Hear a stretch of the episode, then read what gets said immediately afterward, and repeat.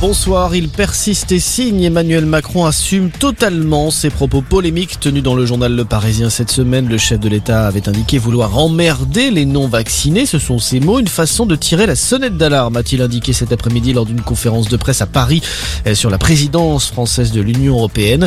Euh, quand certains mettent en danger la vie des autres, je ne peux pas l'accepter, a précisé Emmanuel Macron. Deux syndicats d'enseignants appellent à la grève dans les écoles jeudi prochain. Ils souhaitent dénoncer une situation intenable provoquée notamment par un protocole sanitaire qui ne cesse de changer. Protocole et qui a d'ailleurs été assoupli ce matin seulement quatre jours après son entrée en vigueur. Des élus et militants de gauche en grève de la faim, parmi eux l'eurodéputé Pierre Larouturou. Il souhaite interpeller les candidats à la présidentielle de son camp pour les convaincre de participer à une primaire populaire. L'idée a été proposée au départ par la maire de Paris, Anne Hidalgo, mais pour le moment, aucun autre prétendant à l'Elysée n'a répondu favorablement, ni Jean-Luc Mélenchon, ni Yannick Jadot. Dans l'actualité également, ce drame à Fréjus, un homme a été décapité ce matin après une bagarre avec un autre individu dans un appartement.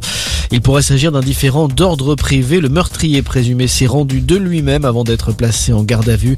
Âgé d'une trentaine d'années, il serait déjà connu des services de police pour plusieurs infractions. Ce rebondissement dans le dossier Benjamin Mendy, le footballeur français a été libéré sous caution cet après-midi. Accusé de plusieurs vols et agressions sexuelles, il était incarcéré en Angleterre depuis la fin août. Il sera jugé cet été. Et puis c'est une légende d'Hollywood qui s'est éteinte. L'acteur Sidney Poitier est mort, connu pour euh, ses rôles dans les films Devine qui vient dîner ou encore dans La chaleur de la nuit. Il était également l'un des pionniers de la lutte pour les droits civiques. Premier homme noir à recevoir l'Oscar du meilleur acteur en 1964 pour le Lys des Champs. Sidney Poitier avait 94 ans. Voilà pour ce tour du monde de l'actualité en deux minutes. Bon début de soirée à tous.